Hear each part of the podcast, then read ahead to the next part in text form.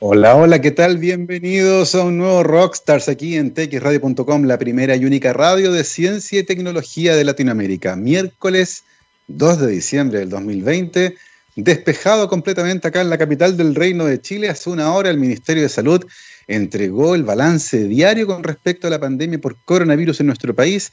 1.035 casos nuevos, 245 de esos son asintomáticos, lo que lleva el total de casos por la pandemia en Chile a 553.898 y de esos 8.647 son casos activos.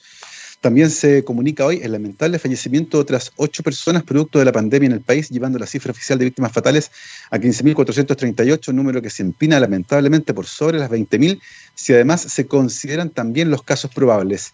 El día de hoy también la empresa farmacéutica Pfizer anunció que junto con la alemana BioNTech van a solicitar al gobierno británico, ya aprobar, ya, perdón, ya se cursó la, la solicitud de aprobación de uso de emergencia por parte del gobierno británico que se convertiría en el primer país del mundo en autorizar una vacuna que está terminando sus ensayos clínicos de fase 3 y que incluso a partir de la próxima semana podría comenzar la vacunación de la población, una vacuna que está basada en ARN mensajero, eh, son eh, nanoesferas de lípidos sintéticos, una tecnología similar a la de la empresa estadounidense Moderna, vacuna que hay que almacenar, por cierto, a 70 grados bajo cero. Pero ya es una buena noticia, se empieza a ver luz al final del túnel de esta pandemia, de la mano de la ciencia, por supuesto, que nos trae vacunas, que como les decía, están entregando buenas noticias. El día de hoy también Rusia va a presentar oficialmente ante la ONU su vacuna Sputnik B, eh, que también eh, es una tecnología relativamente nueva, un adenovirus modificado para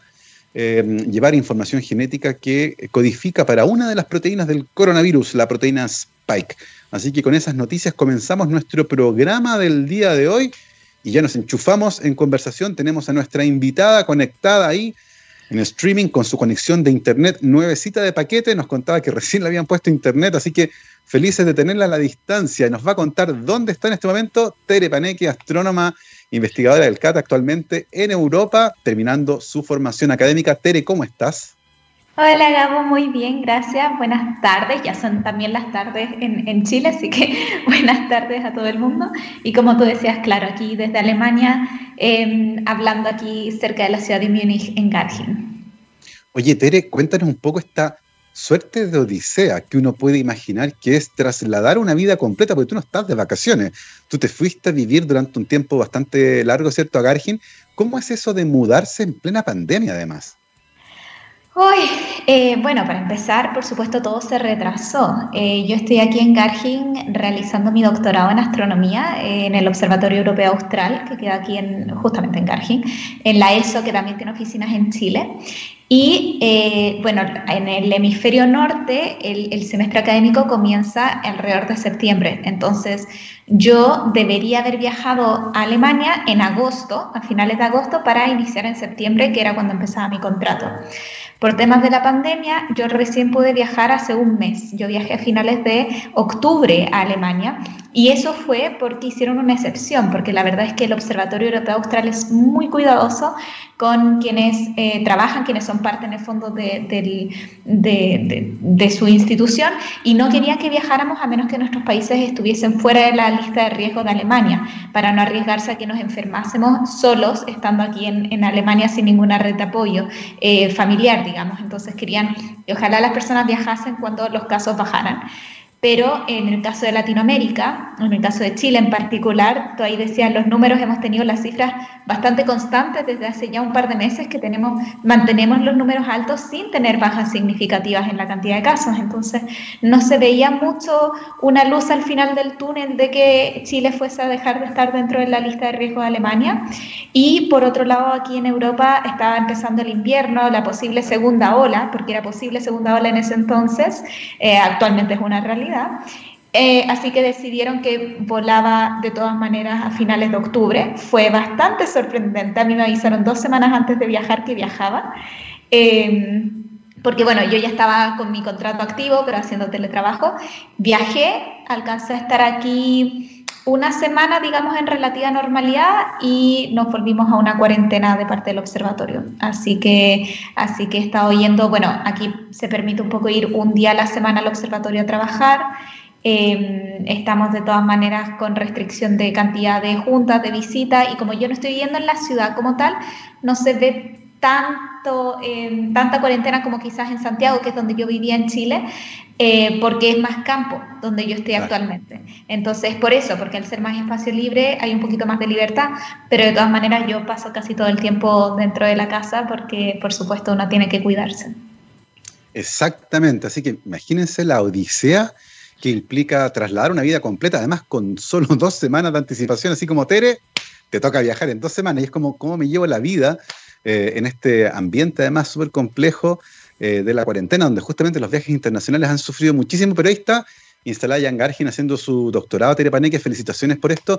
Oye, cuéntanos un poco em, ¿Cuál va a ser tu temática del doctorado? ¿Tienes claro más o menos en qué va a trabajar? ¿Cuáles son las grandes preguntas que están ahí en el centro de tu cabeza? Sí, bueno, yo trabajo en formación planetaria. En Chile trabajaba con la doctora Laura Pérez, que hace unas semanas estuvo, de hecho, aquí en Rockstar hablando sobre su investigación.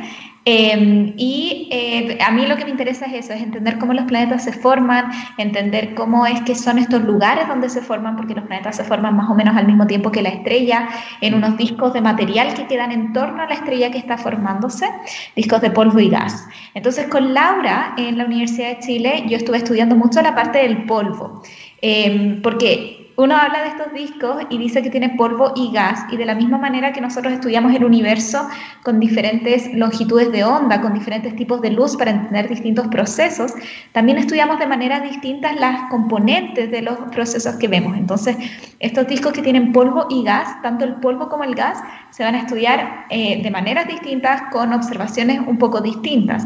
Em, en el gas tenemos mucha información química, tenemos mucha información dinámica. Y eso es lo que a mí me interesa más estudiar ahora, la química de la formación planetaria. ¿Cuáles son las moléculas que están presentes en el momento en que los planetas se están formando?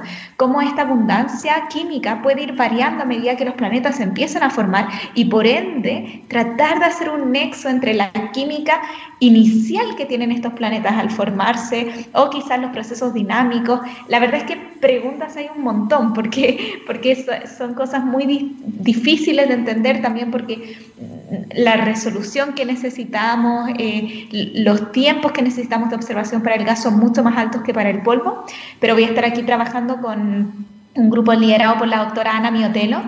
Eh, también mi doctorado se hace en conjunto con la Universidad de Leiden en Holanda, donde voy a estar trabajando con la doctora Eline Van Dishoff, que es actualmente la presidenta de la Unión Internacional de Astronomía. Así que la verdad es que también me pone muy orgullosa trabajar con dos tremendas mujeres. Y te voy a tener que dejar un segundito. tranquila, vaya, vaya. Parte, parte, importante de la dinámica doméstica de cambiarse de casa, en este caso cambiarse de continente, eh, implica entre otras cosas instalarse. El Tere nos contaba que recién habían puesto internet en su casa y ahora están haciendo también algunos eh, arreglos y reparaciones. Así que justamente estaba esperando que eventualmente le tocaran el timbre y fue eso. Eh, pero es interesante, ¿cierto?, lo que está haciendo la Tere, lo que nos contaba recién, esto de seguir estudiando la formación planetaria a través de una aproximación que implica analizar la composición química, polvo y gas. Oye, pero fue un viaje cortito el que hiciste. Sí, es que bueno, como, como comentábamos al principio que me estoy cambiando, yo hoy día me mudé a mi departamento definitivo y, y, bueno, y por eso hoy día me pusieron internet y también están haciendo unos arreglos en el tema de la calefacción. Así que tenía que dejar pasar. Bueno, está, está muy bien porque no queremos que tampoco te congele. Viene el invierno en Europa y el, invierno en esa zona es. Ayer tuvimos la primera nevada, de hecho. Ayer tuvimos la primera nevada, así que mientras ustedes están ahí con el sol radiante, aquí ya está todo blanco. Qué tremendo. Oye, Tere, qué, interesante lo que, lo que vas a hacer ahora, analizar la composición química, ¿cierto? Eh, durante la formación planetaria. Em, felicitaciones por el proyecto, esperamos que salga todo súper bien.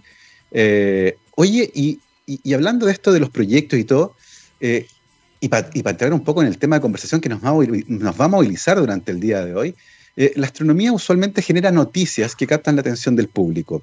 Eh, hemos visto algunos anuncios de la NASA respecto, por ejemplo, lo de Venus hace poco, que estuvo un poco maltratada la noticia al final, pero bueno, genera mucha atención, eso, eso está claro. y el año pasado nosotros tuvimos en Chile un evento astronómico que concentró muchísimo la atención de las personas que ocurrió durante el mes de julio y que fue un eclipse total de sol, eh, cuya totalidad ocurrió en la cuarta región. Y estamos hablando de eso porque ahora vamos a tener en dos semanas más otro eclipse total de sol, pero en la novena región. Cuéntanos un poco, el año pasado, Eh, ¿Viste el eclipse? ¿Cómo lo viviste? ¿Qué tipo de actividades organizaron? Eh, sabemos que estuviste involucrado en eso. Hablemos un poco de aquello. ¿Cómo fue el eclipse del año pasado? Bueno, el eclipse del año pasado para mí en particular fue muy especial porque yo lo considero como mi entrada a todo lo que fue el mundo de la divulgación y de la comunicación científica. Yo tomé la mala y buena decisión de em, no ir a, ver el eclipse. Es algo de lo cual me arrepiento mucho a nivel personal, porque después, por supuesto, todos me comentaron, fue, fue un evento maravilloso. Pero por otro lado, al quedarme en Santiago y ser una de las pocas astrónomas que se quedó en Santiago, tuve la oportunidad de hacer muchísima divulgación y em, yo el día del eclipse salí a las 6 de la mañana de mi casa y llegué a la 1 de la mañana del día siguiente. estuve todo el día eh, haciendo entrevistas, haciendo actividades, divulgando la ciencia detrás de este fenómeno. El eclipse lo pasé en el Templo Bajay junto a una actividad organizada por la Municipalidad de Peñalolén em, para niños de su programa de talento eh, eh, académico, perdón. Eh, entonces, em, fue un momento que yo recuerdo con mucho cariño, muy especial, eh, y que sobre todo además de, lo que personalmente significó para involucrarme en el mundo de la divulgación, lo vi como una puerta de entrada de la sociedad chilena completa involucrándose con la ciencia. Eh, desde el punto de vista científico, los eclipses, por supuesto que está, se entienden muy bien, entendemos muy bien por qué ocurren, entendemos bien eh, cuáles son las cosas que podemos estudiar o aprender, o eso pensamos, ¿no? Siempre las cosas pueden cambiar, por supuesto, pero hasta ahora pareciera que son eventos que, que científicamente quizás no son no son tan relevantes porque tenemos la tecnología para causar especies de eclipses falsos con telescopios espaciales, entonces no hay que esperar a un eclipse para poder estudiar, por ejemplo, la corona solar.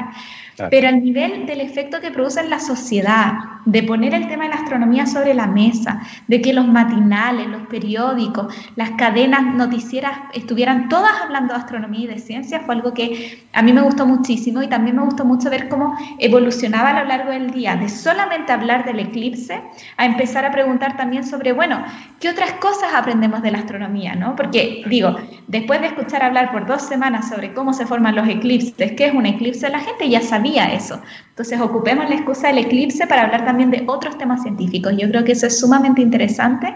Eh, creo que además Chile tiene este privilegio tremendo de que ahora tenemos otro eclipse la gente está más preparada, entiende más de qué va, entonces siento que las preguntas que se están dando en este nuevo eclipse solar total son distintas, son distintas y también se combinan con lo que estamos viendo como país. O sea, ahora nos interesa también saber cómo se integra la, cultura mapuche, siendo que esto cae en territorio de la Araucanía, nos interesa saber cómo es que se va a combinar con las medidas de seguridad producto de que estamos en una pandemia. Entonces, hay muchas preguntas que se dan más allá del fenómeno astronómico eh, y desde el punto de vista del fenómeno astronómico, las preguntas son mucho más profundas, porque ya tuvimos tiempo para conversar de esto el año pasado. Entonces, realmente ha sido muy lindo. Yo lo veo como todo un ciclo astronómico de año y medio que hemos tenido la fortuna de vivir en nuestro país. Exactamente, es lindo eso, porque es un fenómeno que es observable fácilmente. Uno no requiere un equipo especial, solo lentes de protección, ¿cierto? Eh, pero está ahí el alcance. Y eso permite generar conversaciones nuevas, particularmente entendiendo que en la historia los eclipses solares fueron recibidos muchas veces con terror, básicamente porque no se entendía. Y yo siempre he imaginado a nuestros ancestros, hace miles de años atrás, la sensación de pánico que deben haber sentido cuando vieron que a pleno día el sol lentamente comenzaba a desaparecer. Eh, hicieron una explicación clara al respecto, ciertamente, de haber producido pánico, entendiendo la importancia del sol porque ilumina, porque calienta, porque permite comer, ¿cierto? Eh, y por lo tanto no sería extraño. En ese sentido, la ciencia, aportando con respuestas, permite disfrutar de este fenómeno desde otra perspectiva. Eh, esa vez tú nos contabas, estuviste en el Templo Bajay en Peñalolén, eh, sobre Santiago, ¿cierto? Una altura privilegiada. Eh, el eclipse ocurrió en invierno en la tarde, el sol estaba relativamente bajo en el horizonte, lo que además le da una, una, perspectiva bien interesante porque su tamaño relativo con respecto al horizonte, ¿cierto? Permitía verlo más grande, ¿cierto? Una ilusión óptica porque está más cerca del horizonte. Eh, el riesgo del invierno, ¿cierto? Que estuviera nublado, no ocurrió aquello, se pudo ver en parte importante del país eh, las personas que estaban ahí, tú, decías principalmente niños de un programa de talentos de la Municipalidad de Peñalolén, ¿cómo lo vivieron? Bueno, además, nosotros estábamos trabajando con ese grupo de niños, pero la zona del templo estaba llena de gente, llena, completamente llena, porque era, como tú decías, un lugar en altura desde donde se iba a poder ver bien. Em, este año, solo por si acaso, no existe ese riesgo, porque es a la una de la tarde, el sol va a estar arriba, eso es bueno porque se va a poder ver desde cualquier lado en el sector de la Araucanía y los ríos, pero ojo, igual estamos hablando del sur de Chile, así que no podemos asumir que por ser verano vayan a ver cielos despejados, ojalá que sí. Em, bueno, como te decía, estaba bastante lleno. De hecho, fue todo un tema para bajar. Eso para mí es una aventura. Yo terminé bajando el templo y caminando y parecía así como una crisis apocalíptica zombie, como en las películas. O sea, los autos no avanzaban, estaba lleno, lleno de gente. Algo que no se podría hacer tampoco este año porque estamos en pandemia. Em, en Santiago la cobertura no fue total, fue creo que sobre el 95%, pero no me acuerdo exactamente cuánto fue. Yo ilusamente y con ninguna experiencia en eclipses pensaba que igual se iba a oscurecer, ¿no? Y, bueno, miramos con los niños, estuvimos viendo con los lentes, viendo cómo el sol poco a poco se iba tapando. Y ocurre algo muy curioso a mi parecer, que fue que la luminosidad nunca decayó. O sea, incluso cuando uno con los lentes miraba y había solamente una pequeña franja de sol, el, día estaba completamente iluminado, o sea, yo nunca sentí que bajase la luminosidad. Lo que sí sentimos fue un bajón de temperatura importante. Entonces, eh, eso es algo que a mí me llamó la atención. Eh, yo creo que habla mucho sobre, en el fondo, la potencia que tiene nuestro Sol y también sobre las propiedades de la luz, de cómo, de cómo irradia la luz, que aunque uno la tape, si hay una pequeña franja, igual se va a seguir iluminando mucho. Eh, las personas estaban muy interesadas. Nosotros hicimos una pequeña una pequeña muestra en una pizarra de explicar nuevamente por qué ocurría este fenómeno. Y esto era oficialmente para este pequeño grupo de niños, que deben haber sido alrededor de 40, 50 niños, pero todo el público alrededor se detuvo a mirar. Entonces, de nuevo, yo creo que a través de este tipo de eventos demostramos con creces que la sociedad chilena está interesada en las ciencias, que las personas quieren aprender, que las personas quieren que respondan sus preguntas y que, que este evento en el fondo eh, justamente convoca a eso, convoca a que todos puedan vivir la ciencia, que todos puedan vivir un fenómeno astronómico. Exactamente, y además de un fenómeno astronómico que es lindo de ver. Eh, en esa ocasión tuve la oportunidad de, de, conversar, por ejemplo, con María Teresa Ruiz y con José Massa, y ambos me contaban que nunca habían visto un eclipse en persona.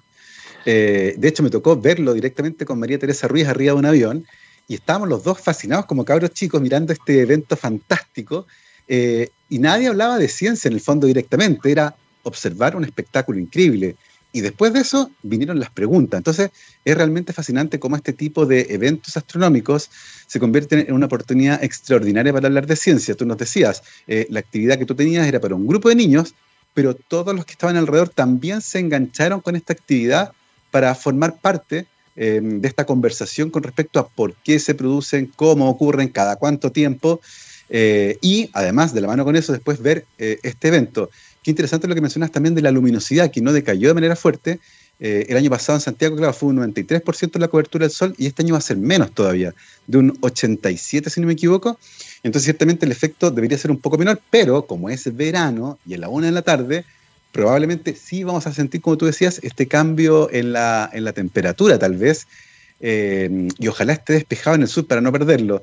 Eh, en aquella ocasión, no sé si había, por ejemplo, un plan de contingencia, si es que llegaba a estar nublado, ¿hicieron algún plan de esa naturaleza o siempre confiaron en que, en que estuviera despejado? Lo que pasa es que, bueno, ahí eh, el tema es la naturaleza, ¿no? O sea, es incontrolable, uno no tiene cómo saberlo. Que yo supiera, el único plan era cruzar los dedos. Y, si estaba nublado, bueno, hablaríamos sobre el eclipse, eh, igual se habría sentido el bajón de temperatura, por supuesto, pero mm. francamente no sé qué habríamos hecho. Yo creo que habría sido mucho más de estar constantemente mirando hacia arriba, esperar que las nubes se despejaran. Eh, no hay mucho que hacer en esa situación, es como si estás esperando que haya una lluvia de meteoritos y está nublado ¿qué se le va a hacer? Sí, hay cosas que por suerte no podemos controlar y yo creo que también es parte de, esa magia, ¿no?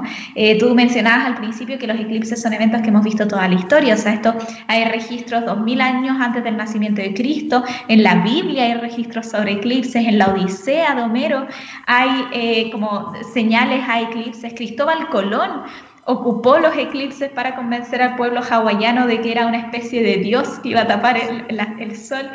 Entonces, Em, hay cosas que no podemos controlar. El, clima es una de esas, así que más que plan de contingencia, yo creo que es cruzar los dedos simplemente y tener suerte. Y tuvimos mucha suerte, porque también yo las imágenes en, en, Coquimbo, en La Serena, se vio precioso.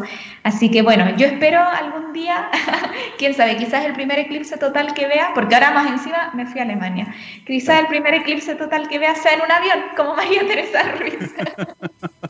Exactamente, que también fue una experiencia realmente alucinante eh, cuando íbamos metiéndonos en la zona de totalidad y de repente se ve una sombra gigante que se pasea por arriba del mar y las nubes. Fue una experiencia realmente alucinante.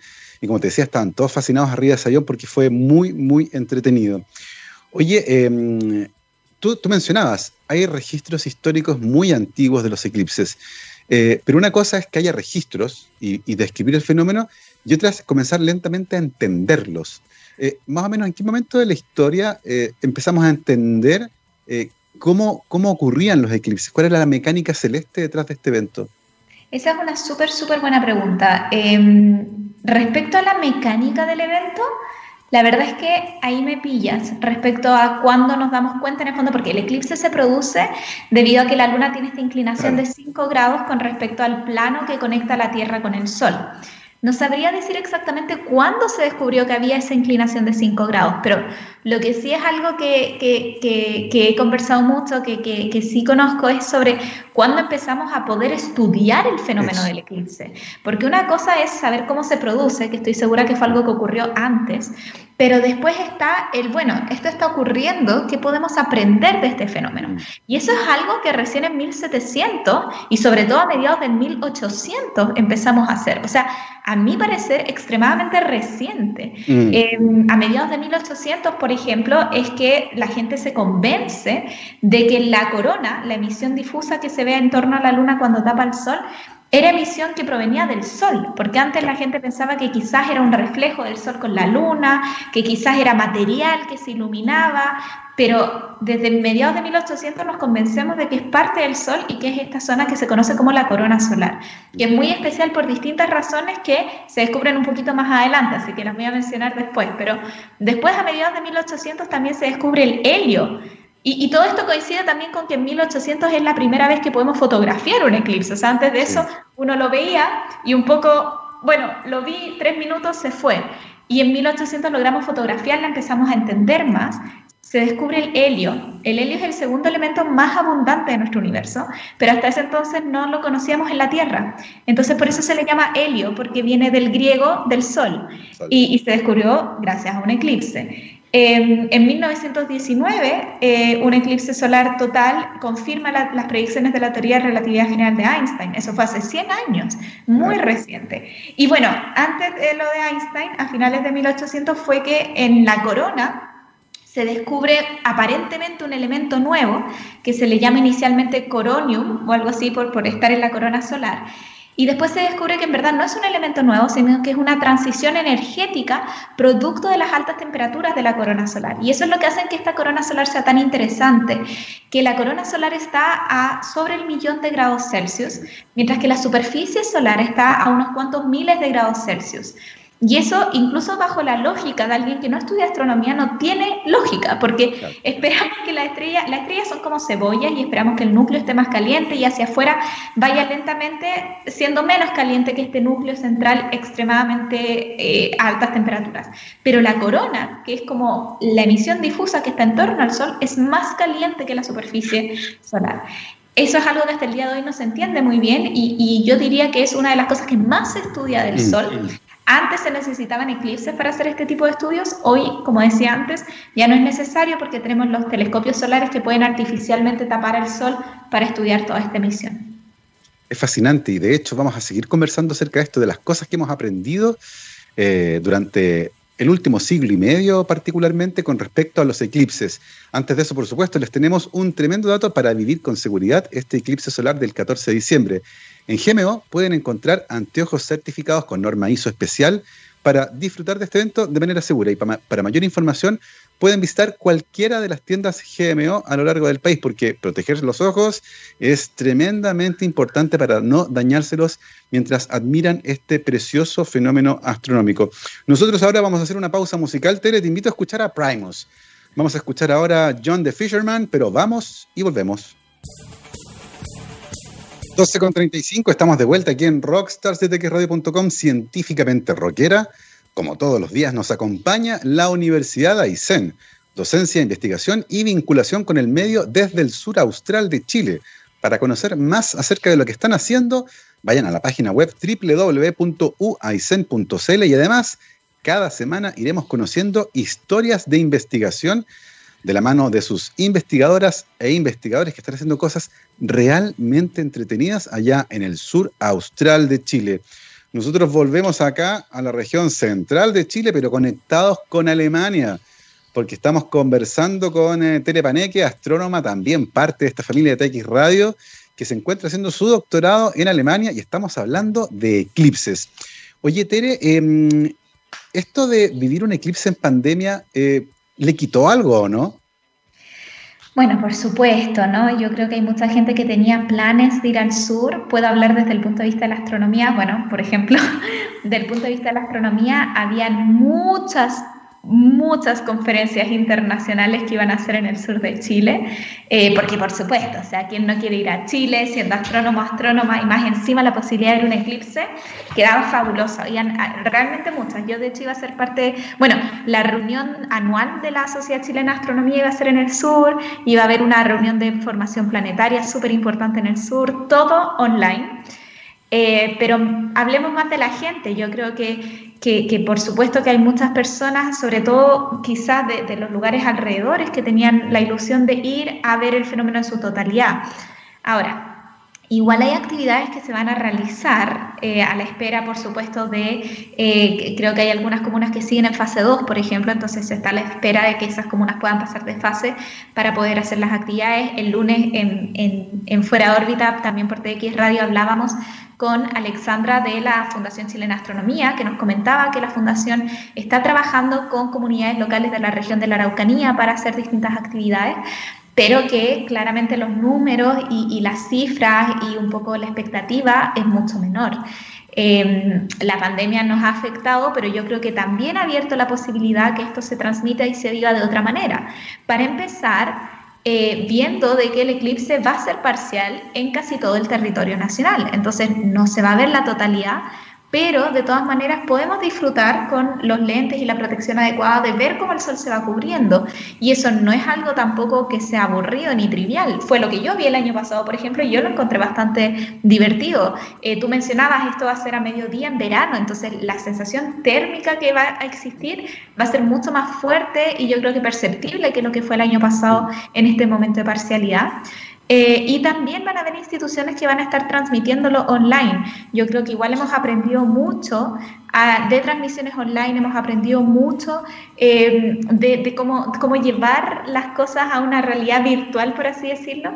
Así que igual va a haber de dónde verlo, va a haber de dónde aprender. Eh, y, bueno, no voy a decir que eclipses ocurren cada dos por tres, porque no es así. El próximo año volvemos a tener uno en territorio chileno, pero en la Antártica sí que un poco difícil. Pero, em, pero, pero, pero digamos que igual podrían haber otras opciones en la vida de, verlo. No es un evento que ocurre una vez en 300 años.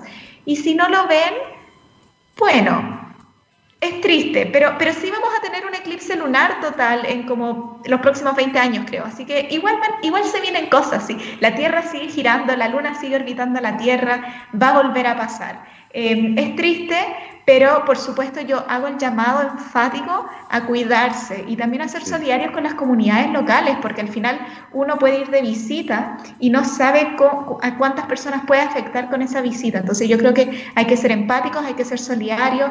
Tú mencionabas, estamos a punto de quizás tener vacuna. Eh, cuidémonos, no, uno no querría que por un accidente, por, por ver un, un evento de tres minutos, que eso es lo que dura la totalidad, tres minutos, vayamos a arrepentirnos de algo. Exactamente, nosotros teníamos reservas hechas desde el año pasado para ir a Coñaripe a ver el, eclipse total y hace unos días atrás decidimos que como familia cancelarlo porque ciertamente las condiciones, particularmente en la región de la Araucanía, eh, están bastante complejas con respecto al estatus de la pandemia. Y por otro lado, como te decía, va a haber transmisiones desde el lugar del eclipse, la totalidad, así que evento digital online seguro vamos a tener. Y además, quienes estamos, por ejemplo, en la zona central de Chile, con sobre un 85% de cobertura del sol, vamos a poder salir espacios como plazas, por ejemplo, espacios abiertos, con baja densidad, pero evidentemente con protección adecuada, no como Donald Trump que miraba, ¿se acuerdan? En el eclipse de Estados Unidos, así nomás a ojo pelado, en fin, ¿qué se puede esperar de ese señor?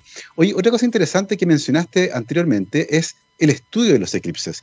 Y tú decías, claro, entendemos muy bien la mecánica del eclipse porque ocurre, se pueden predecir con una, con una precisión pasmosa. La NASA tiene un sitio web con los próximos, no sé, 5.000 eclipses totales de sol, están ahí, eh, pero hay cosas que todavía no entendemos del todo. Y una de esas tiene que ver con em, eh, la corona solar, ¿cierto? Que tiene una temperatura altísima. Y tú decías, bueno, la verdad es que ahora no, no dependemos de la naturaleza, ¿cierto? De que la luna oculte el sol porque se pueden hacer eclipses sintéticos cubriéndolo y analizándonos. Eh, cuéntanos cómo ocurre aquello, cómo se hizo y, qué cosas hemos aprendido. Tú dijiste que es un misterio de por qué es tan caliente la corona solar, pero ¿qué hemos aprendido en el último tiempo con respecto a los eclipses gracias particularmente a estos satélites que pueden generar eclipses sintéticos? Sí, bueno, hay, varios telescopios espaciales. Eh, tener telescopios espaciales sirve por, por una gran gama de razones más allá de los eclipses, como por ejemplo observar ciertas longitudes energéticas de luz que la atmósfera nos protege y no permite que pasen a la superficie terrestre. Y en particular en el caso de eh, el, telescopio que observa el Sol o los telescopios que toman observaciones del Sol, nos permite ocupar una técnica con un instrumento llamado un coronógrafo. Yo sospecho que se llama coronógrafo porque permite ver la corona solar, ¿no? Pero, pero la verdad es que no estoy segura, lo, voy a tener que confirmar. El coronógrafo es una placa, básicamente, que tapa justamente la emisión de un objeto central. También se ocupa para la detección de planetas, porque a veces cuando uno quiere detectar planetas de manera directa, y, esto se puede hacer tomando observaciones desde la Tierra, pero es un poco la misma, el, mismo enfoque, uno lo que tiene que hacer es tapar el brillo de la estrella para que se pueda ver el brillo de estas fuentes que no tienen luz propia, sino que reflejan la luz de su estrella y son mucho más tenues. Vendrían siendo estos planetas que están en torno a la estrella.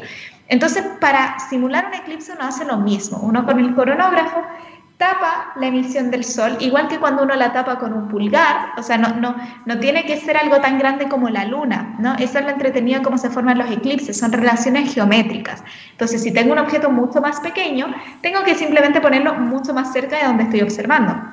Puedo tapar el sol con mi pulgar, pero solamente porque el pulgar está mucho más cerca de mi ojo que lo que está el sol. Y de esa misma manera funcionan los coronógrafos. Entonces tengo esta plaquita mucho más pequeña que la luna, no es que tenga una luna artificial, por si acaso alguien se lo estaba imaginando así. Y la plaquita va a ser capaz de tapar la emisión central del Sol, igual que cuando la luna se pone enfrente del Sol, y por ende vamos a, cuando le saquemos la fotografía, vamos a ver solamente la emisión de la corona solar. Y la corona solar eh, sigue siendo un misterio. Ahora, en el 2017 hay una imagen muy bonita. El 2017 hubo un eclipse en Estados Unidos. Y por supuesto, como cada vez que hay algo en Estados Unidos, la NASA sacó un montón de publicidad e información al respecto. Y una de las cosas que hicieron fue que hicieron una simulación muy detallada eh, considerando todas las cosas que se sabían de la corona solar, hicieron una predicción computacional de cómo se iba a ver la corona solar en el eclipse. Esto es algo súper difícil, es básicamente el mismo concepto gracias al cual somos capaces de predecir eclipses, de predecir asteroides. Cuando entendemos muy bien cómo funciona algo, podemos tirar una predicción.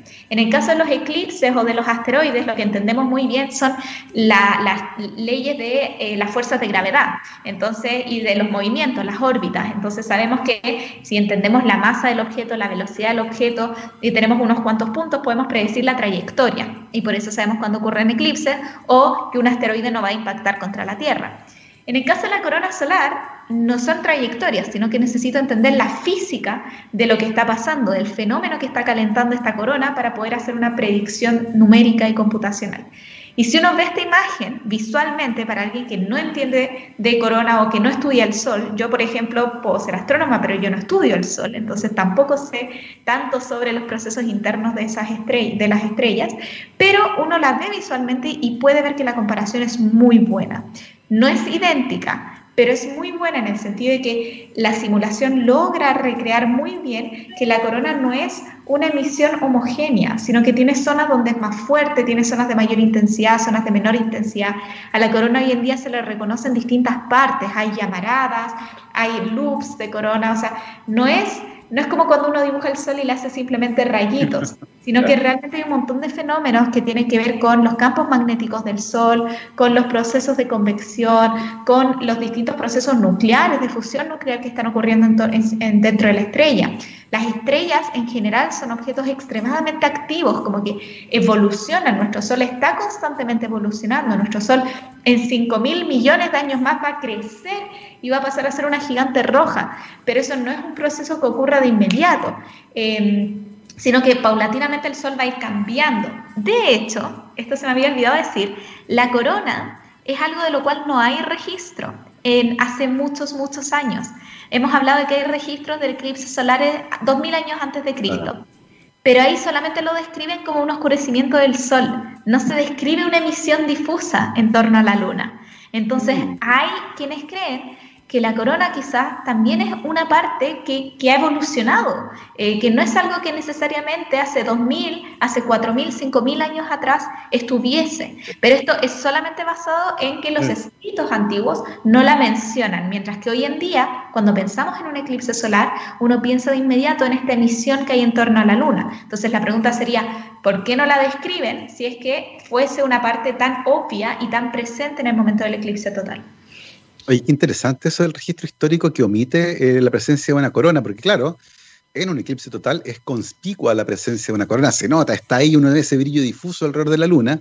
Eh, y qué interesante esta idea de que la omisión de ese detalle eventualmente implica que tal vez eh, la corona solar es algo relativamente reciente en términos de la actividad solar, lo que, lo que a mi entender le agrega otra capa más de fascinación con respecto a esta estructura que, todavía entendemos muy poco. Y, y me parece fascinante esto porque el Sol está aquí a la mano está aquí al lado nuestro y todavía hay cosas de él que no logramos entender. Y en el caso tuyo, por ejemplo, estás tratando de entender la formación planetaria en sistemas que están muy, muy lejos. Eh, y ahí uno entiende la magnitud del desafío. O sea, si hay cosas de nuestro Sol que todavía no entendemos bien, imagínense ir a tratar de entender cosas que están muchísimo, muchísimo más lejos. En ese sentido, Terry, volviendo a lo que, estás, a lo que vas a hacer, lo que vas a emprender ahora tu, en tu doctorado en Alemania, ¿qué tipo de experimentos, qué tipo de instrumentación utilizas para tratar de entender estos sistemas protoplanetarios que están sumamente lejos. Sí, bueno, igual me gustaría acotar antes de responder la pregunta que muchas veces, en este caso tú lo diste vuelta, pero yo muchas veces digo que yo estudio algo que es tremendamente sencillo en el sentido de que hay mucha gente que piensa en la astronomía y piensa en agujeros negros, supernovas, la expansión del universo, y yo les digo, pero vivimos en un planeta y no sabemos cómo se formaron los planetas es algo que damos por obvio. Pero claro, yo estoy igual hablando de algo que es más avanzado que incluso el Sol, que es algo con lo que hemos vivido día a día. Antes la gente no sabía ni siquiera que estábamos encima de un planeta, pero veían al Sol. Entonces el Sol sí que es como lo más fundamental y que aún no lo logramos entender. Respecto a la formación planetaria, eh, yo ocupo principalmente datos eh, tomados con el radio observatorio radiotelescopio ALMA, que tenemos en el norte de Chile. ALMA es un instrumento que ha venido a revolucionar nuestro campo de estudio, porque eh, la sensibilidad, la sensitividad que alcanza ALMA es, eh, o sea, no tiene precedentes. Hay que pensar que nosotros lo que quisiéramos hacer realmente es entender cómo se forma la Tierra, ¿no? Y la Tierra está muy cerca del Sol, está a una unidad astronómica del Sol, que en kilómetros es bastante, pero en términos astronómicos es muy pequeño. Con ALMA, hoy en día estamos alcanzando a observar objetos y verlos con una resolución, o sea, con un detalle. Si yo pensara en el tamaño del píxel, para que la gente se haga una idea, el tamaño del píxel, en el mejor caso, que es ALMA, es de 5 unidades astronómicas. O sea que eso, eso es muy bueno, pero no veríamos a la Tierra. Y, y, esa es otra cosa que uno tiene que tener en consideración, porque a veces hablamos de otras razas alienígenas que nos van a venir a ver es muy difícil ver a la Tierra. La Tierra es un planeta pequeño y muy cercano al Sol. Es muy difícil verlo. Yo lo que trato de hacer no es encontrar planetas como tales, sino que es ver las señales de la formación planetaria. Em, cuando las estrellas se forman, las estrellas se forman porque colapsa mucho material, polvo y gas. Este material no colapsa inmediato a la estrella, sino que a medida que va formando la estrella, porque ese es el producto principal de este proceso, el material queda dando vueltas en torno a la estrella en un disco grande de polvo y gas.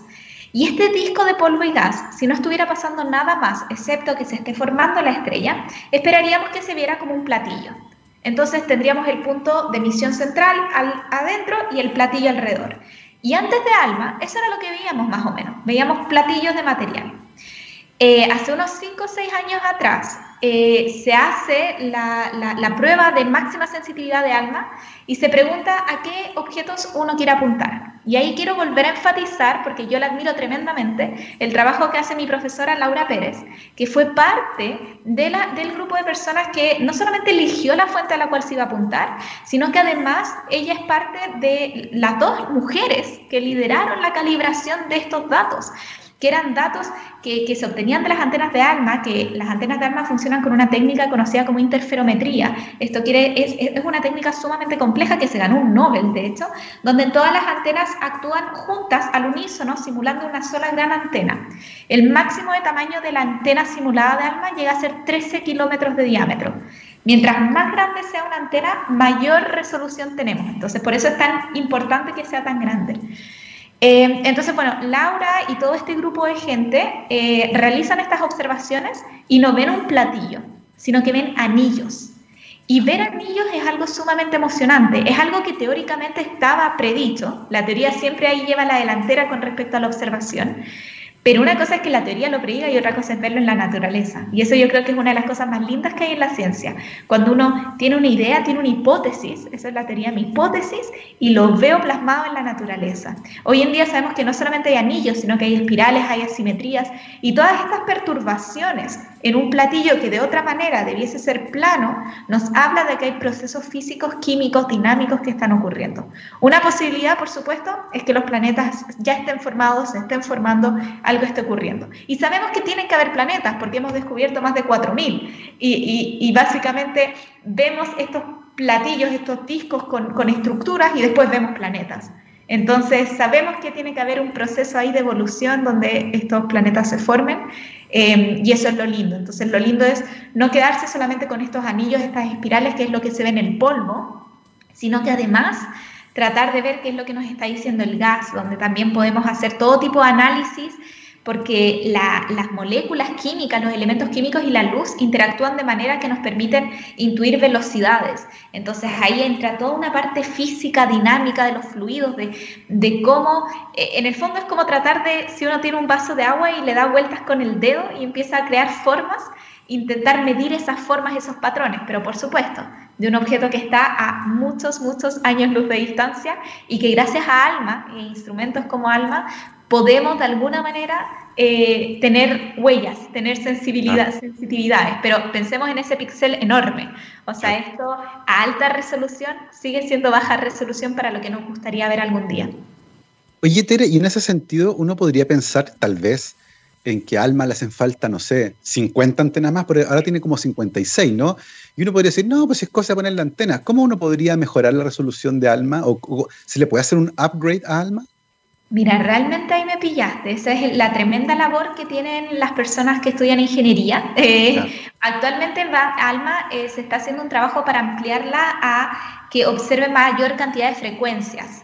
Entonces, en el fondo, aumentar su alcance en, en, el rango de energía, en el rango de los tipos de luz que observa, porque hay ciertos fenómenos o ciertos trazadores químicos que solamente se pueden observar a frecuencias específicas y entonces actualmente se está haciendo todo un trabajo para ampliar ese espectro. Eh, ALMA trabaja en base a bandas. Cada banda es una parte del espectro electromagnético y hemos llegado hasta banda 3 y ahora mismo se están agregando banda 1 y 2. Y hacia el otro lado creo que llegamos hasta banda 10, pero no estoy 100% segura. Ese es el trabajo que se está haciendo actualmente, ampliar el espectro, la frecuencia electromagnética, el espectro electromagnético que se puede observar con ALMA.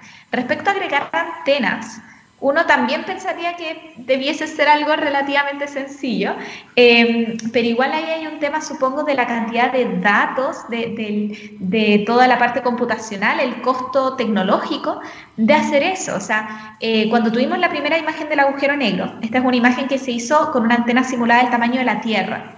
Y para hacer eso se ocuparon las antenas de ALMA, las antenas de Hawái, las antenas en eh, Islas Canarias, las antenas en el norte de Estados Unidos, o sea, muchas antenas de distintas partes del mundo para crear esta configuración del Event Horizons Telescope.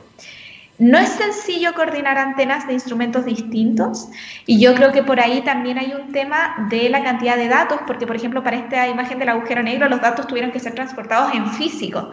O sea, ALMA genera muchos terabytes, o sea, kilos de terabytes por minuto de observación. Entonces, em, no sabría, yo creo que eso es una pregunta probablemente para la gente que trabaja en la parte de ingeniería eléctrica y computación, pero es muy interesante.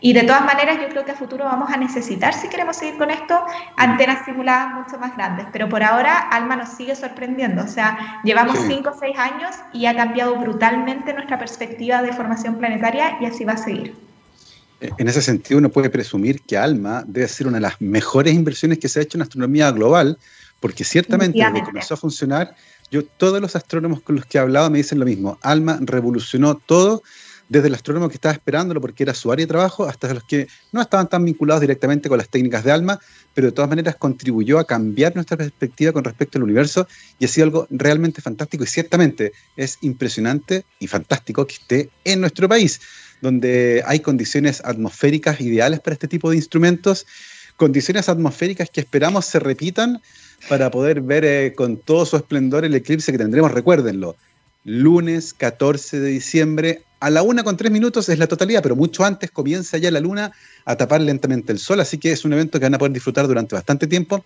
Acá en Santiago, un ochenta y tanto por ciento de cobertura. De hecho, hay una página especial del gobierno para que vayan a ver los horarios, dónde salir y, por supuesto, con buena protección. Lentes con norma ISO, ópticas gemelos tienen, ya les dije, eh, para que no se dañen sus ojitos em, y poder, poder seguir disfrutando de las maravillas del universo después. Así que con cuidado, nada de usar vidrios ahumados, radiografías antiguas, que me dijeron que si miro así. No, ustedes se cubren los ojos. Eh, con eh, material adecuado porque de lo contrario podría tener algún problema. Oye, Tere, estamos llegando al final de la entrevista. Eh, ha sido un placer poder conversar contigo. Te pillamos, nos mostraste, nos hizo un tour virtual por su casa y nos contaba, mira, no tengo nada, está vacío. Está instalándose recién, así que gracias por habernos recibido mm, en tu casa en, Alemania. Esperamos que sea una estadía tremendamente exitosa, que te vaya muy bien en el doctorado eh, y que sigas fascinándote con las preguntas que todavía nos quedan por contestar con respecto, en el caso tuyo, a la formación planetaria. Muchísimas gracias, Gabo, a ti, eh, al programa, bueno, a la radio como siempre, donde yo también estoy los lunes a las 4 pues. en Chile hablando de muchas cosas de astronomía, pero feliz también de volver a Rockstar. Ya había estado una vez y la verdad es que siempre es un agrado conversar sobre distintas cosas y también un poquito sobre lo que una hace. Así que muchas gracias y a cuidarse, a disfrutar el eclipse desde Santiago. Exactamente a cuidarse. Las felicitaciones, por supuesto, a Tere, que por supuesto también es parte de nuestra familia aquí en txradio.com, igual que Gabriel, que lleva todos los días el programa a ustedes, que está ahí en los botones, eh, arreglando de repente nuestros caos con las conexiones de Internet, que hoy día se portaron increíble. Así que dejamos a Tere ahora, son las 12.58, nosotros nos vamos. Nuevamente, Tere, un tremendo abrazo para Alemania, que estés muy bien. Gracias, Gabriel, también por el programa de hoy. Y como siempre, como todos los días, nos vamos con música. All You Need Is Rock, acá en rockstarsdetxradio.com, la radio de la ciencia y del rock. Estamos revisando lo mejor de nuestra primera temporada de All You Need Is Rock. Y nos vamos ahora con Deep Purple. Comenzamos con Fireball, que esté muy bien. Hasta mañana. Chao, Tere. Chao, Gabriel. Chao, chao. Chao, chao.